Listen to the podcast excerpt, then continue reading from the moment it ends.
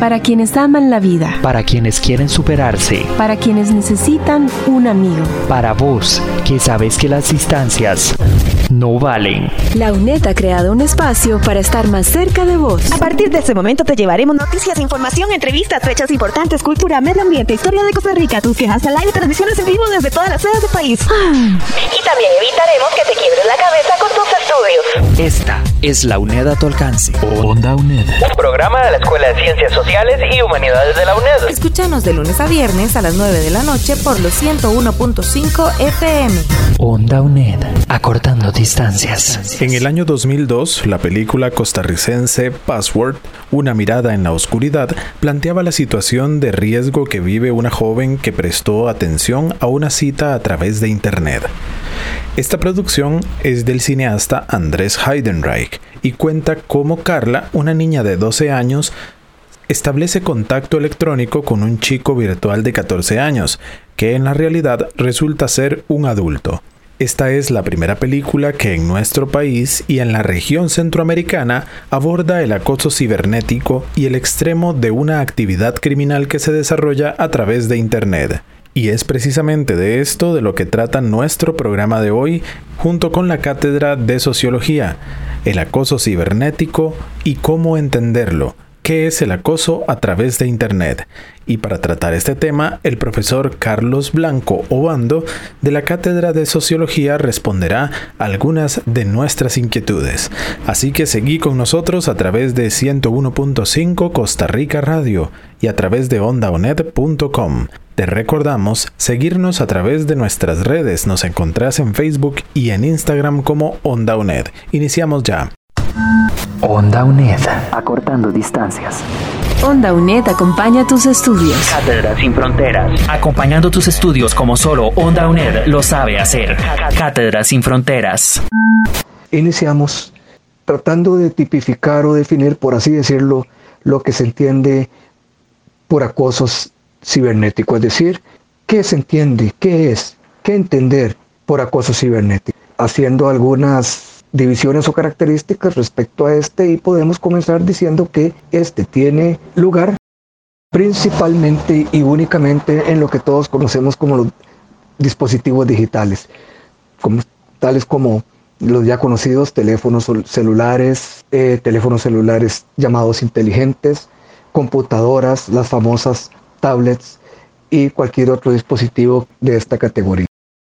Si estamos hablando de ciberacoso, es muy valioso poder decir entonces que esto ocurre al utilizar cualquiera de estos dispositivos electrónicos mediante los ya caídos en desuso prácticamente mensajes de texto o es SMS como se les conocía popularmente en el uso de las diferentes aplicaciones o bien podríamos también tipificar un poquito en internet y en las ya famosas redes sociales foros y algo que recientemente se acaba de incorporar, que son los juegos, en donde las personas pueden ver, participar o compartir los diferentes contenidos que el juego tiene o se trata. Esto es muy importante porque aquí podemos ver toda una gama de esferas o áreas en donde si la persona eh, hace uso de ellas o interviene, participa o ingresando a ellas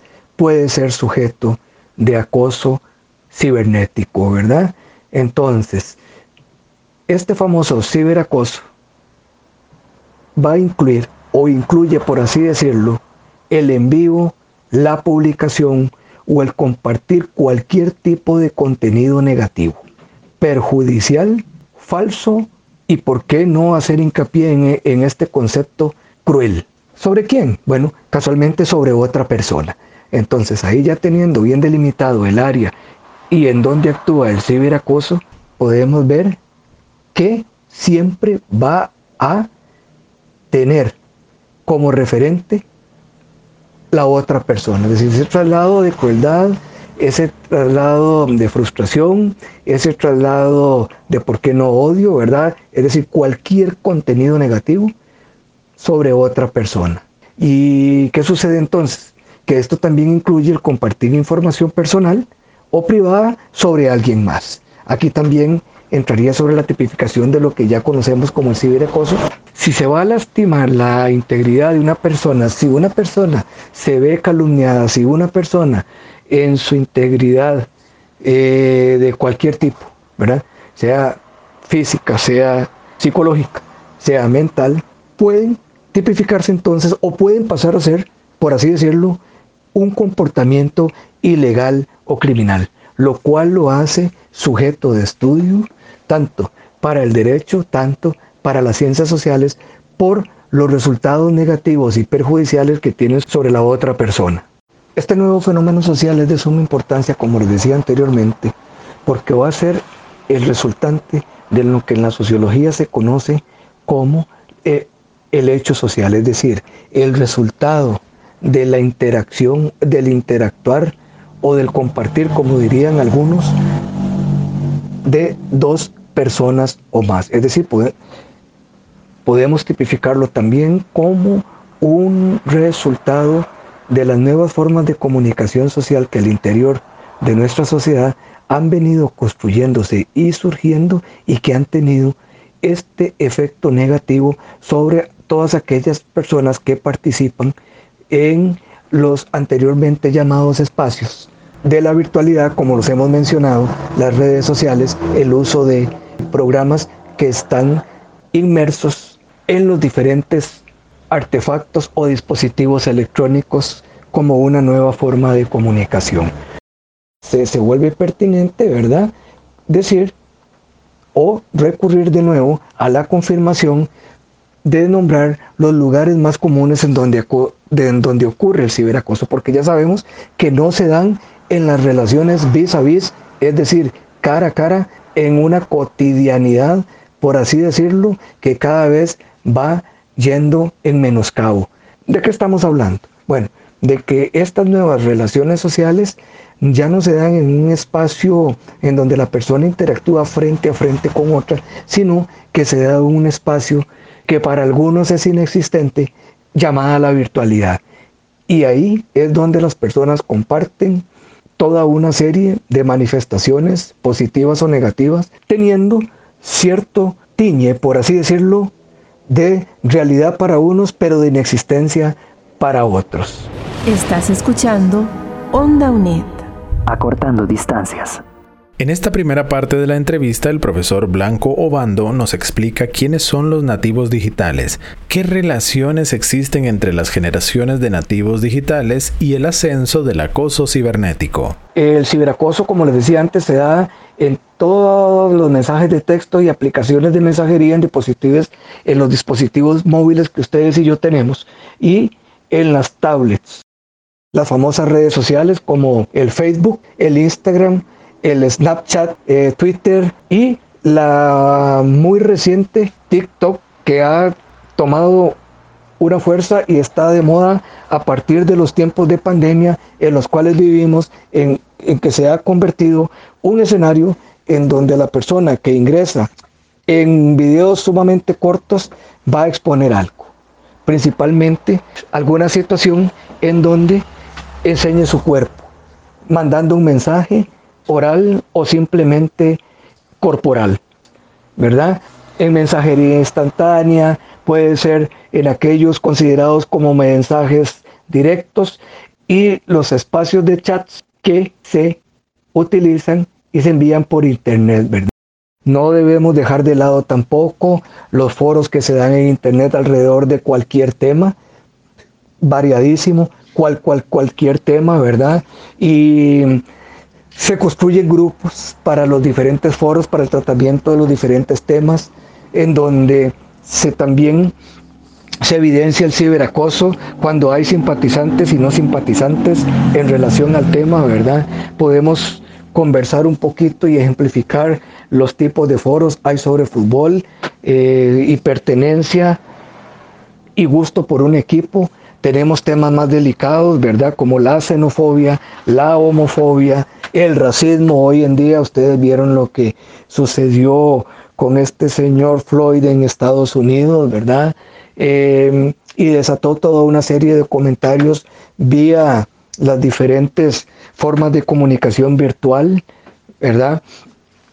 Eh, tenemos foros también sobre gusto y disgusto acerca del gobierno y su actuar, gusto y disgusto acerca de posiciones políticas, gusto y disgusto acerca de contenidos de cursos, gusto y disgusto acerca de situaciones cotidianas en la vida y que al no recurrir a las relaciones cara a cara, ¿verdad? De persona a persona, expresamos nuestro sentir, cualquiera que sea, en este caso más hacia la negatividad, despotricando sobre el otro que no piensa igual que yo o que no comparte los valores que yo tengo o que considero yo que atenta contra lo mío, contra mi moral, contra el orden establecido, sea utilizando mi identidad como tal, es decir, el yo tal como soy y estoy registrado en el, en el registro civil o creando una identidad falsa. Esto no nos permite el mundo de la virtualidad. Para poder expresarnos de cualquier forma, puedo recurrir a, a un no yo, por así decirlo, para protegerme y hacerle creer a la persona a quien estoy enviando mis mensajes que soy, pero no soy. Ese jueguito entre eh, el esconderme bajo otro nombre bajo otro perfil y poder expresarme libremente sin temor. Porque tenemos que tener claro que en el mundo de la virtualidad todo es válido. Todo es válido. Es decir, eh, físicamente, en relaciones cara a cara, nos cuidamos de expresarnos por aquello que podamos recibir una reprimenda de regreso y tendemos a creer que en el mundo de la virtualidad estamos salvados porque nos escondemos bajo la impunidad de otra identidad que no es la nuestra, pero que al mismo tiempo en ese mundo la es. Por eso la gente recurre a nombres para ser reconocidos en el foro, en el Facebook, etcétera, etcétera, con ese nuevo nombre que tiene, ese nuevo mote construido, ¿verdad? A partir de cualquier cosa, pero que va a ser mi identificación y, y soy el que soy ahí bajo nombre como XY superpoderoso, eh, Salvador de, etcétera, etcétera, etcétera. ¿Qué es el asunto? Que entramos a, a compartir, a conversar o a agredirnos con alguien que no sé quién es, pero que en el mundo de la virtualidad existe como real, porque me contesta. Y podemos empezar a transmitir nuestro sentir de un lado a otro y recibir eh, la misma respuesta o peor, por la cual yo le voy a contestar igual también o de manera más intensa y empiezo a dar por real aquel que solo existe en este mundo de la virtualidad y que yo veo a través de, de la pantalla del dispositivo eléctrico que tenga, sea una tablet, sea un teléfono celular inteligente, sea la pantalla de lo que hoy, ¿verdad? Tenemos casi todos, que es una computadora portátil o una computadora de escritorio. Dispositivos que se han construido para las nuevas formas de comunicación. Y es aquí donde entran eh, los nuevos actores que son los juegos que están construidos casualmente para que se permita la agresión de uno a otro, porque la mayoría de juegos presentan aspectos violentos en ciertos escenarios de la virtualidad. Pueden ser construidos en la Edad Media, en donde hay buenos y malos ya de manera anticipada y predeterminados por su contextura, por su color de piel, por su ideología, por el rol o el papel que juegan en, en dicho juego y encontramos policías y ladrones, encontramos gladiadores y no gladiadores, etc. Onda UNED. Acortando distancias. No te quedes con las ganas de saber. Abriendo libros. Onda UNED. Acortando distancias. Dos investigadores más prolíficos en el campo de la investigación del ciberacoso a nivel internacional proporcionan la siguiente definición del ciberacoso. Conceptualmente, hay varias cuestiones importantes a considerar cuando se trata de definir el acoso cibernético. Lo más importante es el uso de la tecnología para intimidar a una tercera persona. Esta tecnología puede ser una computadora, un teléfono móvil, una tableta una cámara digital conectada a Internet u otro dispositivo electrónico. Además, el ciberacoso debe implicar daños a una víctima. La víctima o el blanco del acto debe sufrir efectos negativos, psicológicos, emocionales, sociales, etc. Por otro lado, el ciberacoso implica una repetición de actos, al igual que la intimidación que tiene lugar en contextos tradicionales, en el patio de la escuela o en los pasillos de la escuela. Un incidente aislado generalmente no se considera intimidación. Hoy, en un contexto donde la tecnología permite una fácil reproducción y redistribución del contenido ofensivo, es casi seguro que los actos se repetirán.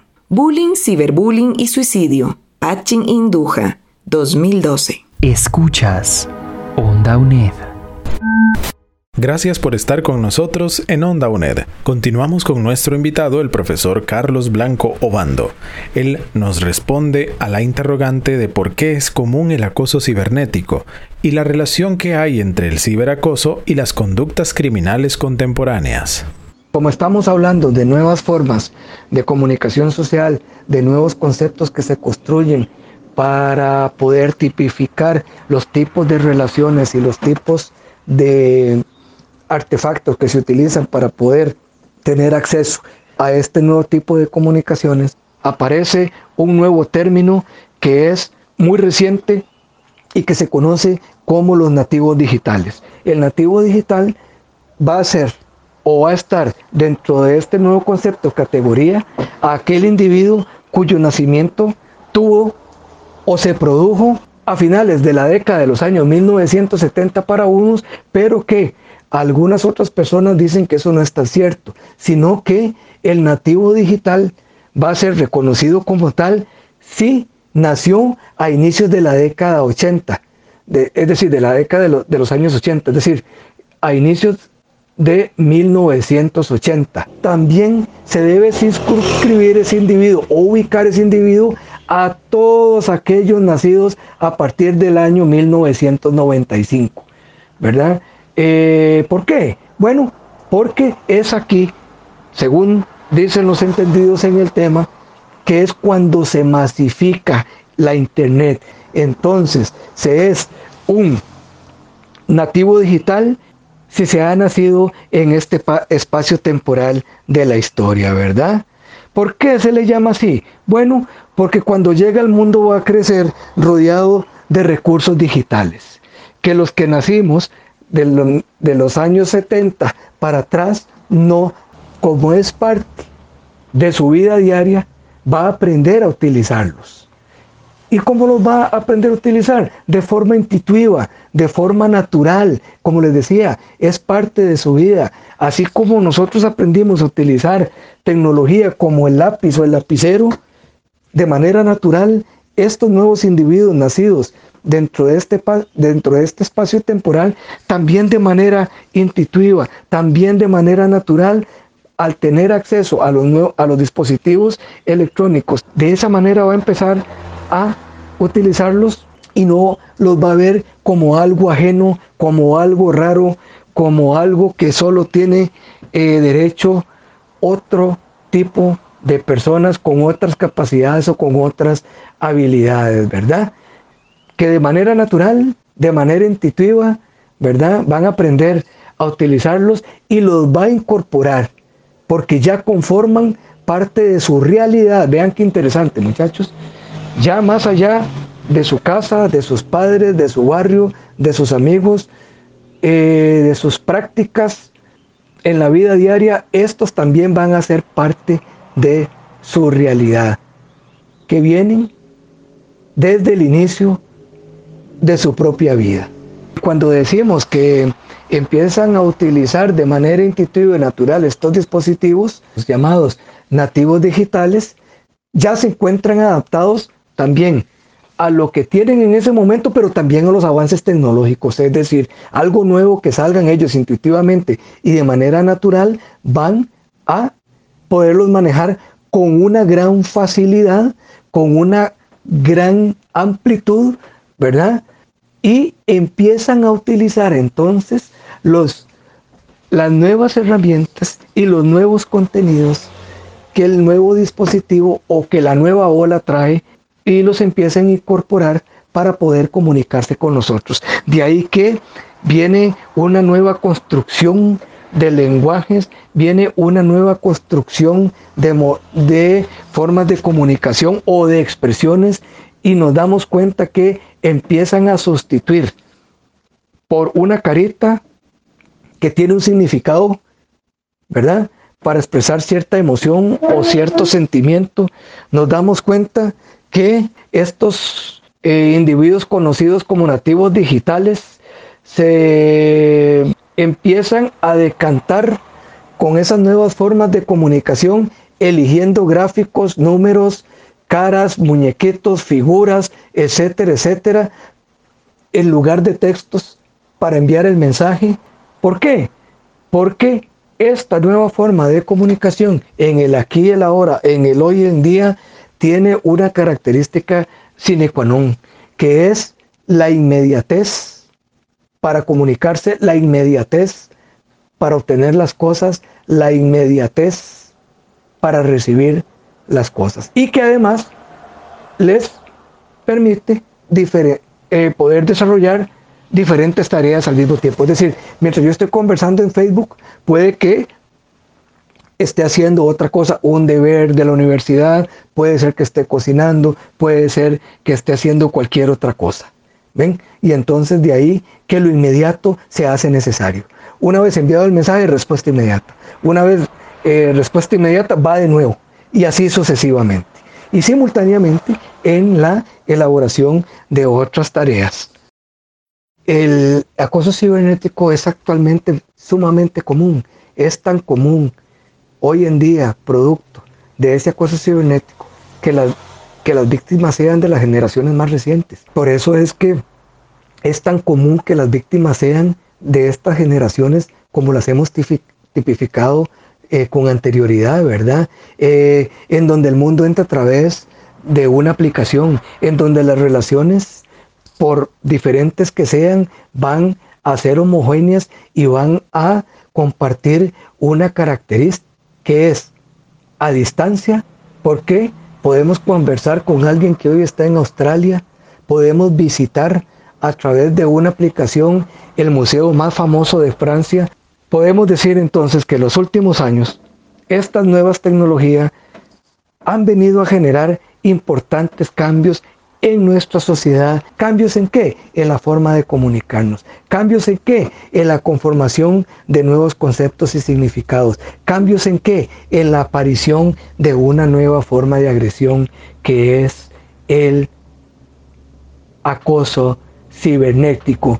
Han afectado nuestros patrones de comunicación, han afectado los modelos de uso del tiempo y las relaciones sociales. Estos cambios en la sociedad han sido, por así decirlo, tan profundos que todas aquellas personas que participan como cibernautas, como dicen hoy en día, ¿verdad?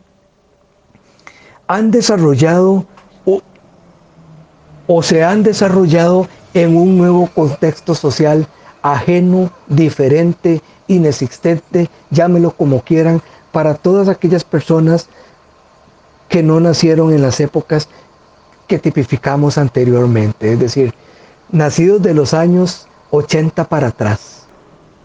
Entonces, la virtualidad, el, el ser un miembro de una comunidad perteneciente a una nueva aplicación, a una red social, le va a crear una nueva identidad muy diferente a la que él tiene dentro del núcleo familiar, dentro de su espacio geográfico donde, donde interactúa con otros. ¿Por qué?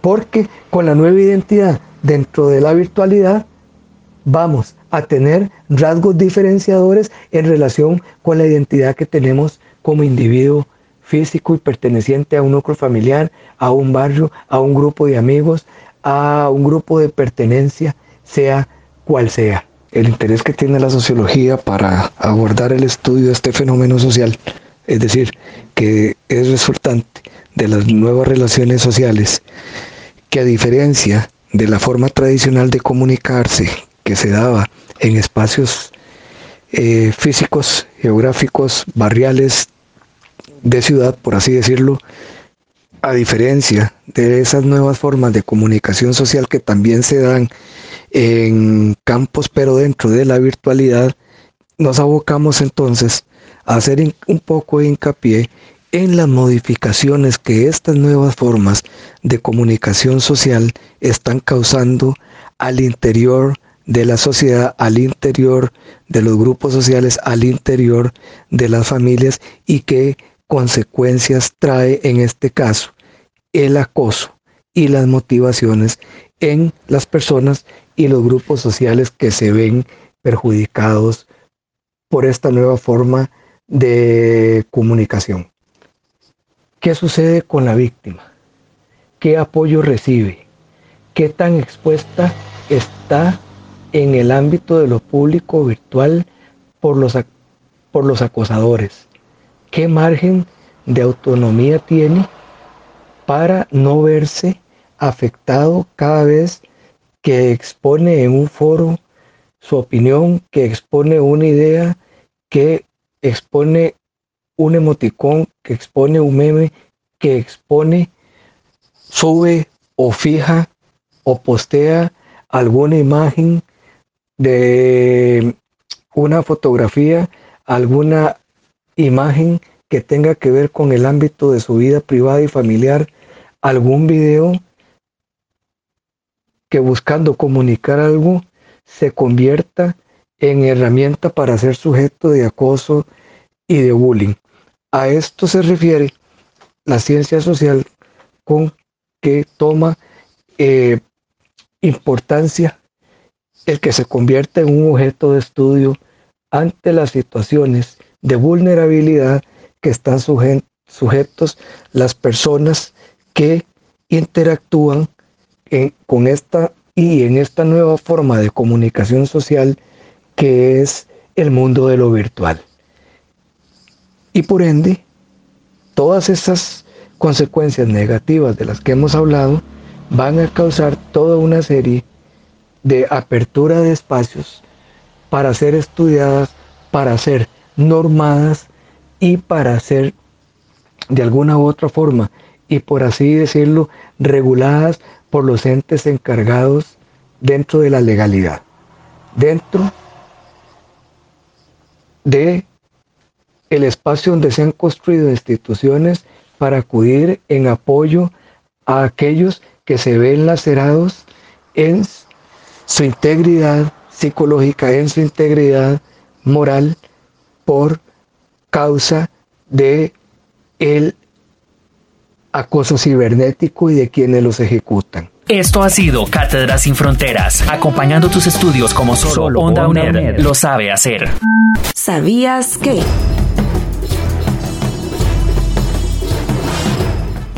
El número de víctimas jóvenes en América Latina está entre el 11 y el 14%, dato que se conoce por un estudio realizado por Del Río Pérez, que en América Latina, en este estudio, se indica que los niños son más a menudo delincuentes cibernéticos que las niñas, con un 22.4 frente a un 13.4%. Onda UNED acortando distancias. Muchísimas gracias por haber estado con nosotros en este programa de Onda UNED. En la producción, Carlos Blanco Obando, Gustavo Cabezas y Giselle García. En locución, Diana Bokenford y José Navarro. En edición, Sebastián Fournier. Agradecemos mucho tu sintonía y te invitamos a que nos sintonices por 101.5 Costa Rica Radio de lunes a viernes a las 9 de la noche. También visítanos en ondaunet.com y podrás escuchar este y todos nuestros programas. Nos escuchamos muy pronto. Gracias por tu sintonía.